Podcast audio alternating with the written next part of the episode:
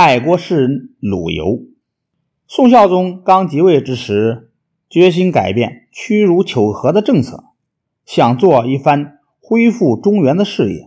于是，他任用一名很有名望的老将张俊做枢密使。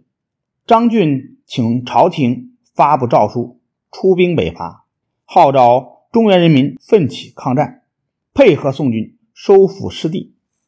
当时。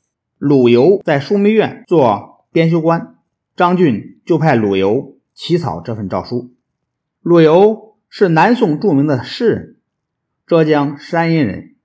幼年时的鲁游经历了北宋灭亡的国恨家仇，也看到、听到了很多江南军民抗击金兵的可歌可泣的事迹，因此在他幼小的心灵里便滋长了对宋朝的深厚感情。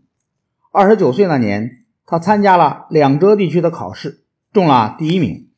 陆游热情地支持北伐，可是担任统帅的张俊缺少指挥才能。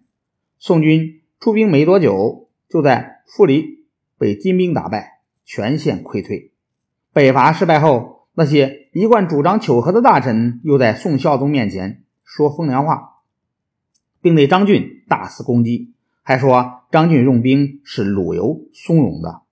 不久，张俊被排挤出朝廷，鲁游也罢官回到山阴老家了。宋孝宗面对金兵的威胁，抗金的决心动摇了。第二年，他又跟金朝签订了屈辱的合约。从那以后，再也不提北伐的事儿。过了将近十年，负责川陕一带军事的将领王延听到鲁游的名声。请他到汉中做幕僚。汉中接近抗金的前线，陆游认为到那里去，也许有机会参加抗金战斗，为收复失地贡献一份力量，便很高兴地接受了这个任命。不久，王延被调走，陆游也被调到成都，在安抚使范成大部下当参议官。范成大与陆游是老朋友，虽说是上下级关系。却并不讲究官场礼节。陆游的抗金志愿得不到实现，心里非常郁闷，便常常喝酒写诗来抒发自己的思想感情。但是，一般官场上的人看不惯他，说他不讲礼法，思想颓废。陆游听了，索性给自己起了个别号，叫放翁。后来人们就称他为鲁放翁。这样一过，又是二三十年。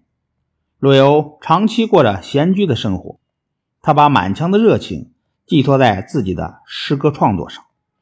他一生辛勤创作，一共写下九千多首诗。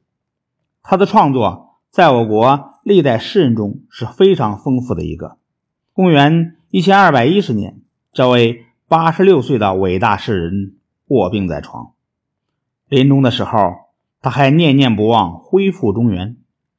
他把儿孙们叫到床边，写下了他的最后一首诗，也就是感人肺腑的《诗儿》：“死去元值万事空，但悲不见九州同。